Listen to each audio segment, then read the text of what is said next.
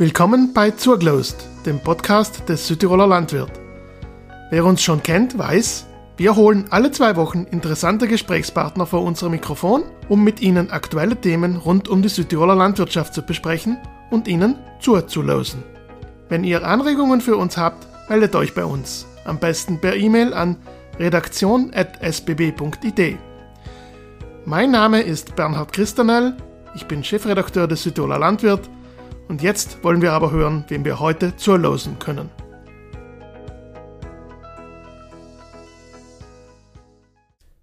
Ich habe da jetzt heute die Ehre, gleich mit zwei Frauen zu sitzen bei der Folge von unserem Podcast. Und zwar ist das einmal die Annemarie Kaser. Ich habe mit ihr ausgemacht, dass ich Anni zu ihr sagen kann.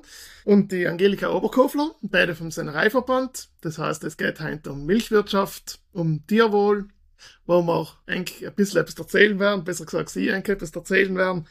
Fangen wir mit der Milchwirtschaft an, Anni der durchschnittliche Milchauszahlungspreis, das ist ja die spannendste Zahl, was bei der Vollversammlung von seinem Reichverband, auf die alle warten, der ist für 2022 ja bei 58,15 Cent, das heißt deutlich höher als im Jahr davor. Seien die Sorgen, was die Milchbauern jetzt letztes Jahr gehabt haben, mit seinem vom Tisch oder bleiben die noch? Wir sind schon zuversichtlich, dass wir ein heurigen Jahr einen guten Auszahlungspreis wieder erwirtschaften kennen, aber klarerweise sind auch die Kosten allem noch hoch, also die haben sich nicht in der Re Relation reduziert. Futtermittelpreise sind hoch, was uns aber schon zuversichtlich stimmt, ist auch, dass jetzt das Wetter gut gewesen ist, es ist viel früh drauf gewesen, wenn wir hoffentlich das alle noch gut in in Stadel dann wir eine gute Futtergrundlage. Und das ist schon mal positiv, dass wir zumindest ein gutes Grundfuttermittel haben. Das heißt, es soll jetzt vielleicht mal ein bisschen schön bleiben, damit noch wächst und die Leute es noch rentieren können. Ja, heute ja. ist ein strahlend schönes Wetter und wir hoffen, es bleibt auch so, damit die Leute jetzt wirklich das Heiles, was jetzt gewachsen ist, Gott sei Dank, dass es einmal geregnet hat, dass sie es aber auch gut hinbringen, weil es hilft die Menge nicht, wenn man es nicht gut hinbringt. Wie ist denn die Situation höher jetzt bis 2023 aktuell? Hast du da schon etwas gehört? Gibt es da einen Rückgang bei den Unlieferungsmengen oder ist das alles stabil? Die Milchmenge ist allem noch leicht rückläufig. Die Milchhöfe haben aber auch bis jetzt die Milchprodukte ganz gut verkaufen gekannt, da sie einen guten Preis.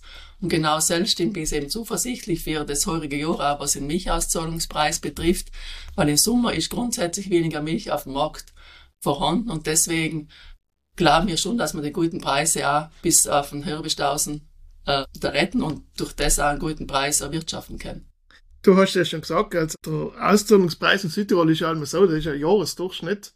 Und da kommt es oft mal ein bisschen zu, sagen wir, nennen wir es mal Verwirrungen, weil man allem wieder in die Medien hört, dass im Ausland die Milchpreise so viel hoch sind. Es ist letztes glaube ich, mal die Situation so gewesen, dass der, Auszahlung, also der Auszahlungspreis im Ausland extrem hoch war und sich bei uns noch die Leute alle gewundert haben, was nicht mit unserem Preis jetzt ist.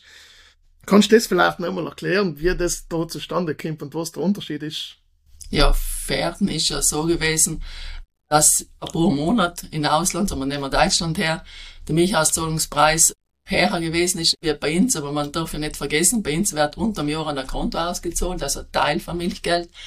Und draußen ist das Abrechnungssystem anders und sagen wir um die Genossenschaften oder die Milchhöfe, die was praktisch an der Börse sozusagen ihre Produkte verkaufen, viel Milchpulver und viel Butter, die besten Preise erwirtschaftet und die können das noch eins zu eins weitergeben, weil einfach der Markt ganz aneinander da gewesen ist.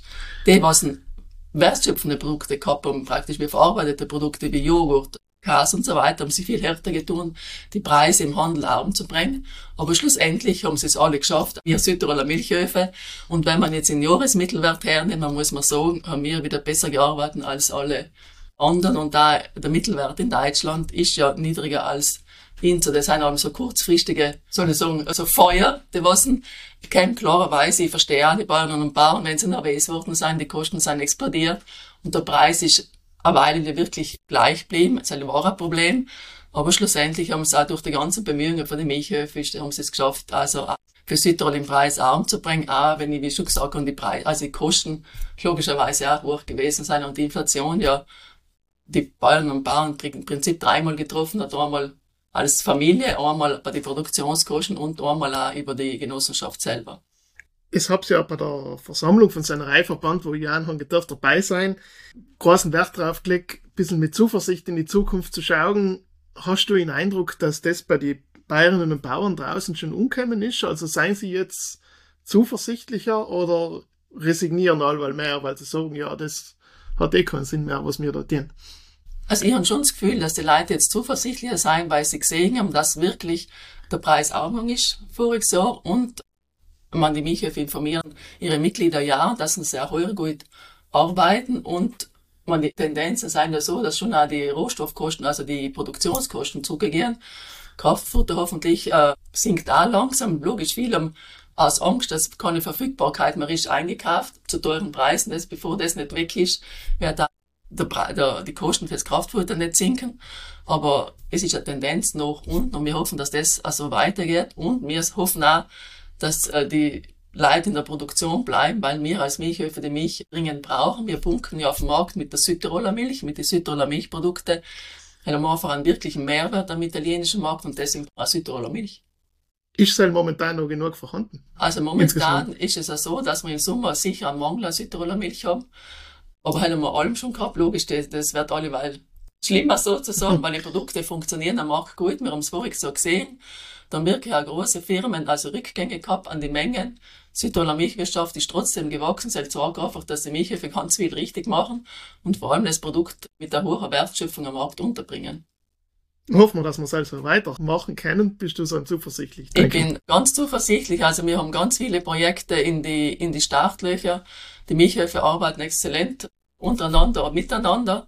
Und deswegen bin ich ganz überzeugt, dass wir da wirklich, wirklich punkten können. Und danach wird Angelika ja viel zum Tierwohl sagen. Das ist ein ganz wichtiges Projekt, das was auf die Grundlage ist, um in Zukunft weiterhin unsere Milchprodukte gut auf dem Markt unterbringen zu können. Da sind viele Sachen aus und dummer noch zu machen, dass das Produkt den Wert behaltet, den was es heute schon hat. Und die Südtiroler Milchhöfe haben einfach ganz, ganz einen wichtigen Stellenwert am italienischen Markt. Einmal durch ihre eigene Marke, aber auch seien sie ganz wichtige Produzenten von Drittmarken. Und äh, deswegen der italienische Milchmarkt ohne Südtiroler Milchwirtschaft ist eigentlich gar nicht denkbar. Und das ist einfach auch in die Arbeit von den Genossenschaften zu danken, die was wirklich als ganze Herzblut einlegen und kämpfen. Vor allem letztes Jahr, wenn ich mit den Geschäftsführern rede, haben sie gesagt, sie sind viele lange schon in dem Geschäft. So ein Jahr haben sie überhaupt noch nie erlebt. Aber man sieht, sie haben es wirklich total gut gemeistert.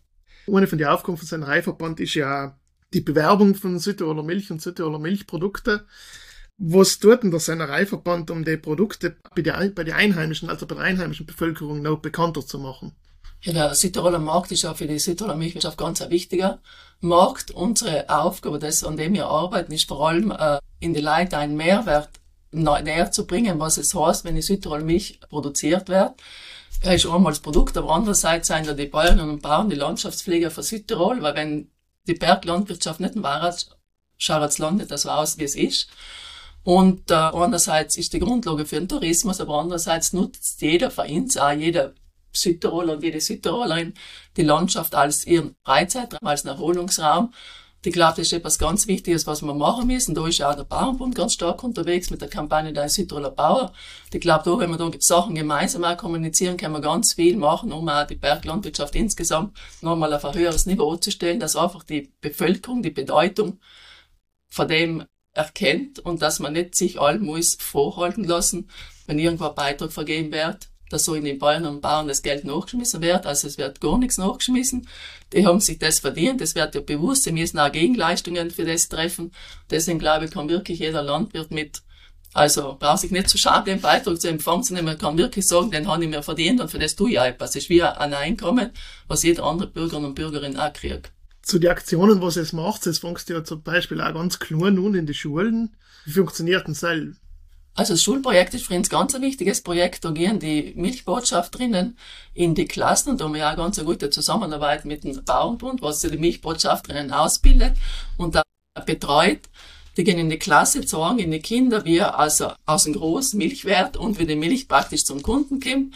Weil wir einfach sagen, das sind einfach die, die Konsumenten von der Zukunft und die sollen wissen, wie das im Land anläuft. Das kommt ganz gut tun. Also jedes Jahr haben wir mehr Klassen, was da dabei sein, einfach auch Bewusstseinsbildung für Produkte, wo kommen sie her, wie werden sie gemacht und was ist auch der Mehrwert, wenn ich die Produktion im Land habe.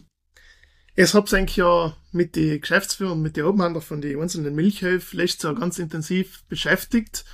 Und äh, sind wir auch einen Leitsatz festgelegt, wo es, lese ich jetzt mal vor, der heißt beste Milchprodukte aus einer lebendigen Berglandwirtschaft. Das klingt schön und toll. Es ist ein bisschen, oft mal denken sie auch laut, was soll ich jetzt mit deinem Satz anfangen, der einzelne Bauer oder die einzelne Bayerin, was draußen ist. Und das, was wir machen, ist ja schon gut. Was ist denn der Sinn hinter dem Leitsatz? Also das ist unsere Vision. Das heißt, die Vision ist ja dazu da, einmal in einen Satz zusammenzubringen, wieso sind wir überhaupt da, wieso brauchen wir uns als, als ein Reifverband, als Milchhöfe und so weiter. Und da sind zwei ganz wichtige Punkte drin. Einmal die besten Milchprodukte und einmal die lebendige Berglandwirtschaft. Beste Milchprodukte heißt, also wir machen Innovation, wir arbeiten an den Produkten, dass wir auch konkurrenzfähig sein gegenüber den Konkurrenten. Und der Bäuer und die Bauern sind ein ganz Bauer und der Bäuerin sind ein ganz wichtige äh, Partner, weil sie müssen die beste Milch produzieren für unsere besten Milchprodukte, weil ohne gute Milch können wir keine guten Milchprodukte machen.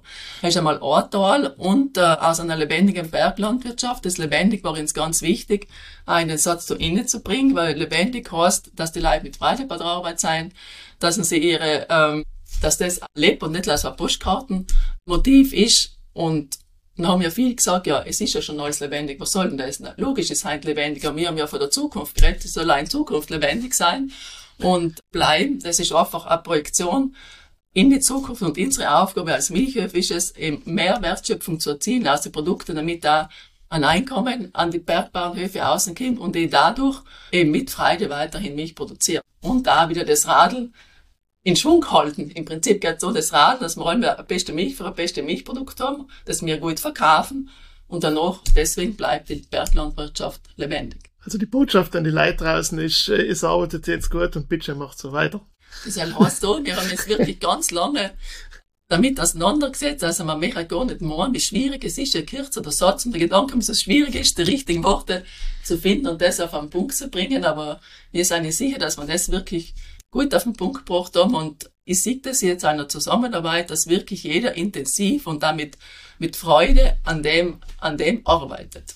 Nochmal kurz vielleicht zur Tätigkeit von Sennereiverband. Da ist ja auch ganz viel Kontrolle, also Produktkontrolle, Milchkontrolle, Produktkontrolle dabei. Kontrolle, wenn der Bauer das Wort Kontrolle hört, nachher denkt er meistens, da kommen jetzt irgendwelche Zettel und Leute, was man kontrollieren bei der Arbeit. Ist das so oder muss, ist das jetzt nicht so wild, wenn es sich so unhört? Es ist ja so, dass ein Reifverband macht. Einerseits haben wir die ganze Milchgütekontrolle, das heißt, die Milch wird ja aufgrund von Inhaltsstoffen kein zur Zellzoll gezahlt, die Qualitätskontrolle, dass auch jeder je nach Qualität seinen gerechten Preis kriegt. Immer schon eine Grundvoraussetzung für alles. Abgesehen davon ist es gesetzlich vorgeschrieben, dass man logischerweise Sachen kontrolliert, damit sie auch hygienisch einwandfrei sein. Danach haben wir die, die Hofberatung draußen, die was zum Teil ja, also Beratung in diesem Sinne macht, zum Teil aber einige Kontrollen, was die Gentechnikfreiheit betrifft und wenn Hemmstofffälle sein. Aber das ist ein kleiner Teil, ein ganz kleiner Teil, und da können wir ja Kosten optimieren, indem wir sagen, das mache ich parallel oder nebenbei, dann geht's enorm mal.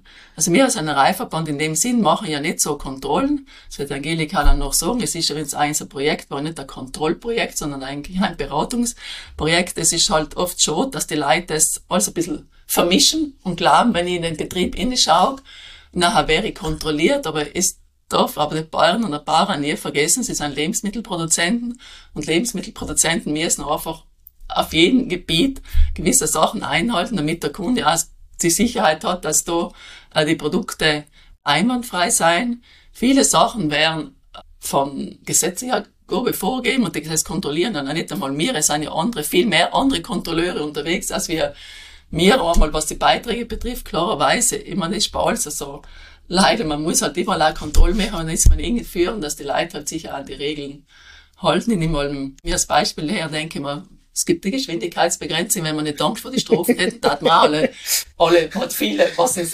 wendet, und so gibt man halt, muss man auch ehrlicherweise sein, dass man wahrscheinlich alle schon einmal die Geschwindigkeit überschritten haben, wenn es die Regel gibt. Und deswegen Kontrollen sind einfach Teil vom, vom System. Wir versuchen zwar einmal, wenn es Vorgaben gibt, eben möglichst einfach zu machen, möglichst einfach umzusetzen. Für den Landwirt ist es halt schwierig, wenn wir versuchen, wir glauben, wir haben ganz was Tolles gemacht, als Erleichterung, dann gibt es alle Leute, was sagen, na, das ist nicht gescheit gewesen, man hätte es gesagt anders machen, also leider schaffen wir es halt nicht in aller, alles recht zu machen. Wir versuchen halt das Beste, wirklich die Sachen einfach umzusetzen und möglichst wenig Bürokratie zu machen. Ich verstehe es, Bürokratie ist wirklich aufwendig. Ich meine, wir im Büro oft einmal so, man, jetzt das langsam. Und wir sind im Büro für die Arbeit da. Und der Bauer draußen, hell ist lieber auf dem Feld und macht seine Arbeit, was ich absolut verstehe, ist ja auch wichtig. Ich meine, noch ein Tag, keine Ahnung, wenn im Wetter ist, bist du wahrscheinlich 12, 13 Stunden unterwegs mit Melken, Heiarbeit, der ist einfach müde und fertig auf Nacht. Und zusammen dann noch Papierkram machen, verstehe schon, dass das nicht unbedingt das höchste der Gefühl ist. er ist, glaube ich, unabhängig davon, ob man jetzt Bauer ist oder nicht. Das heißt, wenn man irgendwann mal jemand ganz schnell umeinander fahren sieht, wenn es die eine ist, dann tut sie das leider, damit sie noch schneller zur Arbeit kommt. ja, danke, ja, genau so ist Haben wir jetzt nicht. Eine Frage hätte ich noch an die, aber das passt jetzt ganz gut, um äh, zu Angelika zu kommen. Die, sonst ladet sie ja noch, wenn sie da sitzt. Angelika, du hast dich ja letzten Jahr vor allem ganz intensiv mit dem Projekt Tierwohl Südtirol beschäftigt. Wie bist denn du dazu gekommen, zu deinem Projekt?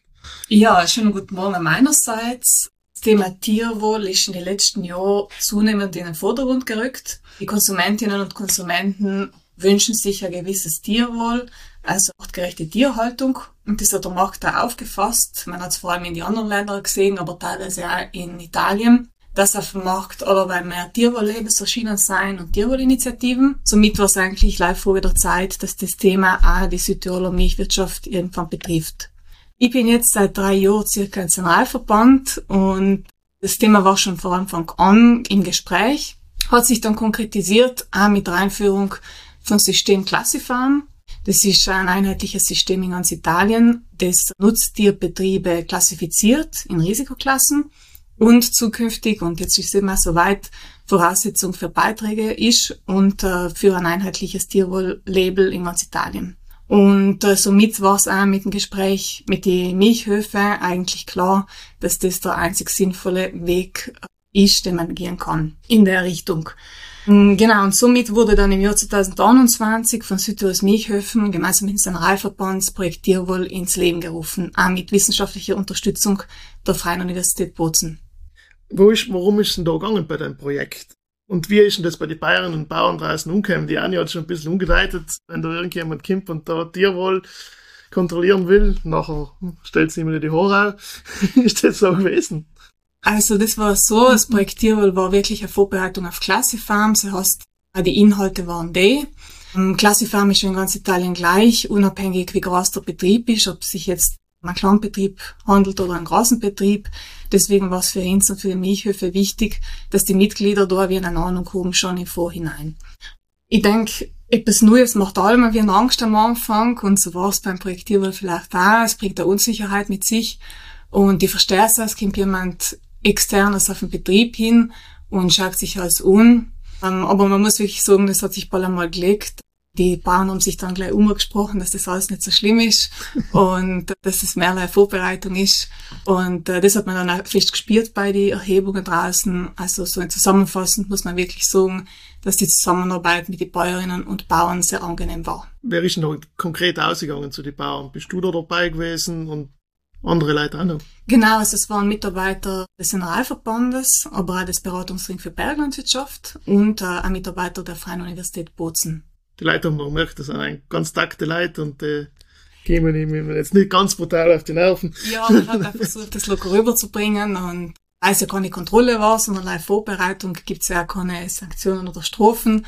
Also man ist wirklich ausgegangen, man hat da nie jemanden gezwungen, irgendetwas zu tun. Man gibt allein Vorschläge oder ähm, Beratungen und dann am Ende muss jeder Bauer und jede Bäuerin selber entscheiden, was sie wirklich umsetzen. Was ist denn da genau, was ist denn da genau geschaut worden, wenn es da rausgegangen seid? Also das Projekt Tierwohl war ja sehr und ist auch noch sehr stark an Klassifarm umgelehnt. Wir haben gesagt, es hat keinen Sinn, jetzt mit irgendwelchen anderen Fragen zu kommen.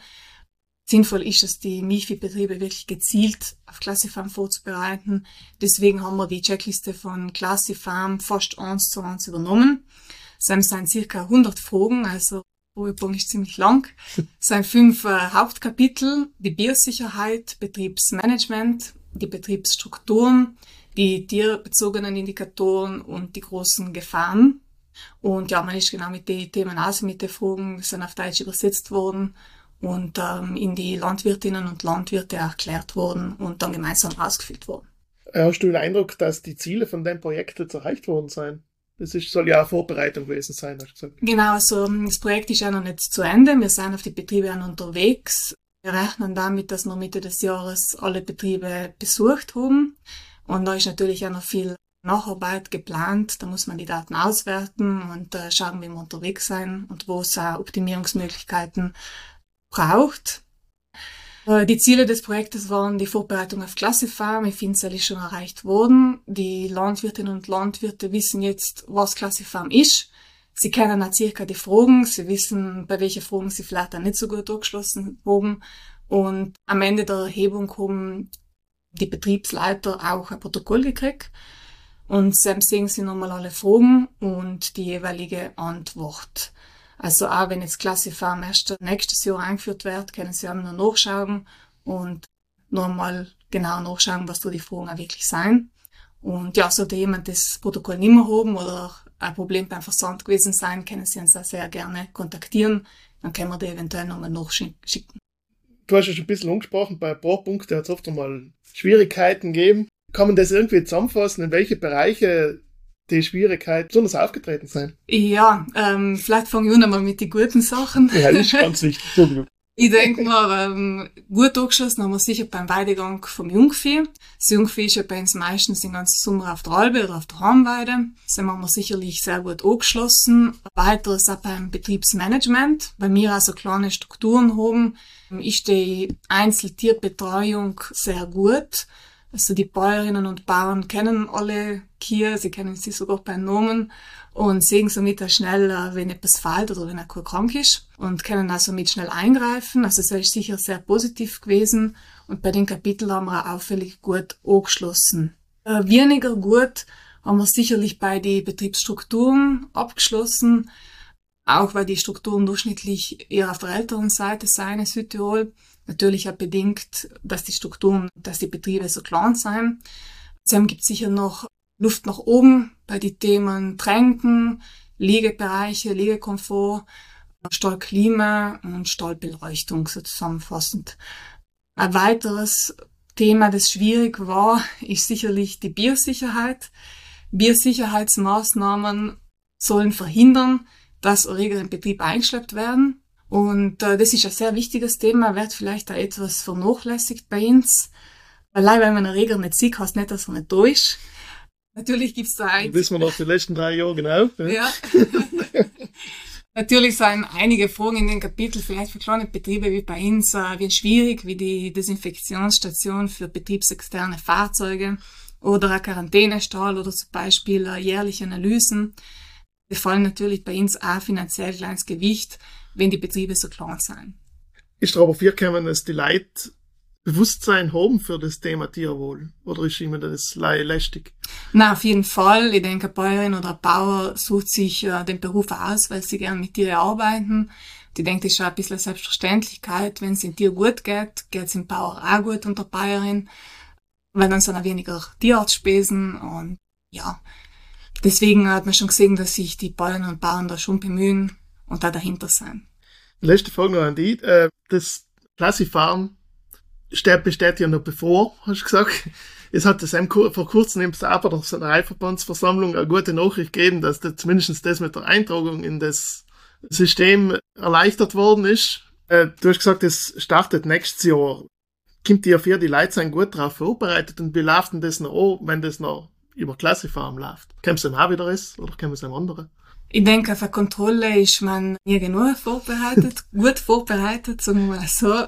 Ich denke, eine gute Grundlage hat man schon jetzt mit dem Projekt Tierwohl, weil man zumindest einmal weiß, um was es geht und was die Fragen sind eben.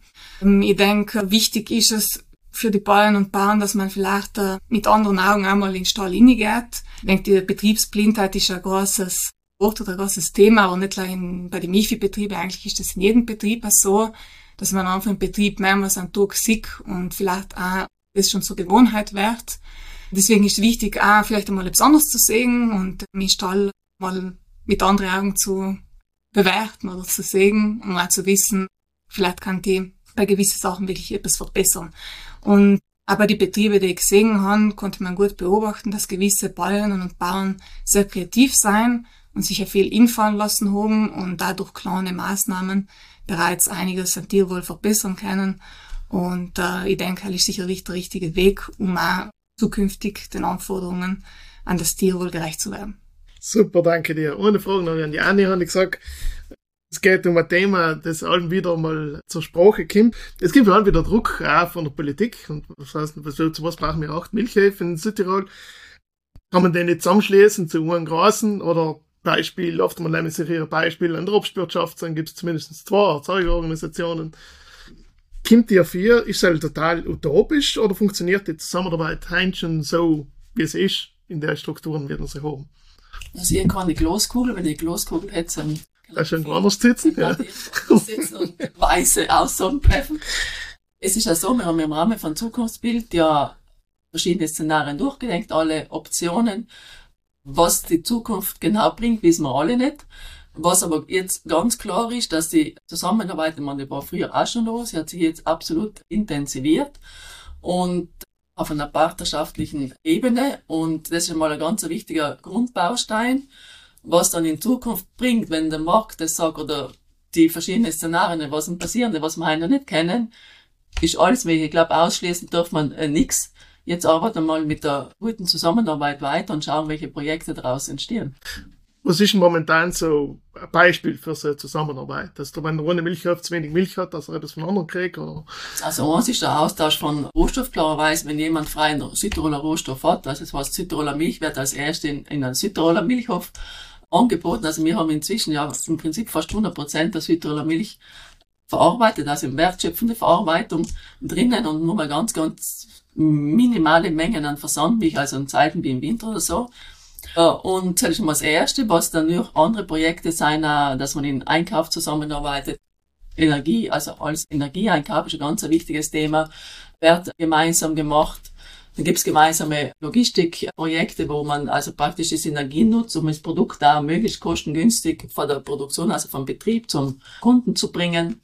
Im Bereich Marketing gibt's Gemeinschaftsprojekte, vor allem was Thema Heumilch betrifft und ein Projekt hat jetzt ganz klar präsentiert. Tirol ist eigentlich ein Leuchtturmprojekt auch der Zusammenarbeit. Und die großen Projekte, was nach früher entstanden sind, wie Gentechnikfreiheit, ist ja über die Zusammenarbeit entstanden. Also alles, was irgendwo draußen in Landwirt betrifft, wird inzwischen ja gemeinsam äh, gemacht, weil man sieht, es kann nicht sein, dass da unterschiedliche Kriterien herrschen. Und momentan, was im Laufen ist, dass wir gemeinsame App machen, also für alle Milchhöfe, dass alle Landwirte also Zugang haben zu den ganzen Produktionsdaten und über das Mittel, also das System kann man dann in Zukunft auch wirklich schnell und zeitnah Informationen ausschicken, was es dann sicher auch von Tierwohl äh, hilft, wenn einmal so weit ist, dass, das, dass die Tierwohl-Zertifizierung kommt, dass man ganz schnell Informationen einfach außen bringt. Super, Dankeschön. Da war ich eigentlich schon am Ende mit äh, meinem Gespräch mit zwei. Es, ich sehe, ihr seid beide sehr zuversichtlich, passt den blauen Himmel, was wir heute draußen haben. Danke Henk für eure Zeit und bleiben wir positiv und denken gut in die Zukunft. Noch wird es super weitergehen, denke ich. Ja, danke, dass wir da sein haben und den alle Bayerinnen und Bauern draußen viel Freude, eine gute Arbeit und ein gutes Wetter und vor allem eine gute Ernte und viel Milch. Dankeschön. Wie immer werfen wir am Ende unserer Folge einen Blick auf die morgen erscheinende Ausgabe. Diesmal gehört die Titelgeschichte dem Südtiroler Hagelschutzkonsortium, das in diesem Jahr seinen 50. Geburtstag feiert. Außerdem blicken wir für euch voraus auf den Tag der Technik im Weinbau, der Mitte Juni an der Leimburg stattfindet. Und wir stellen euch neue Wege vor, wie Betriebe ihre innovativen Ideen auf ihre Wirtschaftlichkeit prüfen können. Die digitale Ausgabe könnt ihr schon ab heute Abend lesen. Alle Infos dazu findet ihr in der Folgenbeschreibung. Gedruckt gibt es uns dann ab morgen bei euch im Postkasten. Wir wünschen euch schon jetzt viel Spaß beim Lesen und freuen uns über euer Feedback. Zum Heft genauso wie zu unserem Podcast.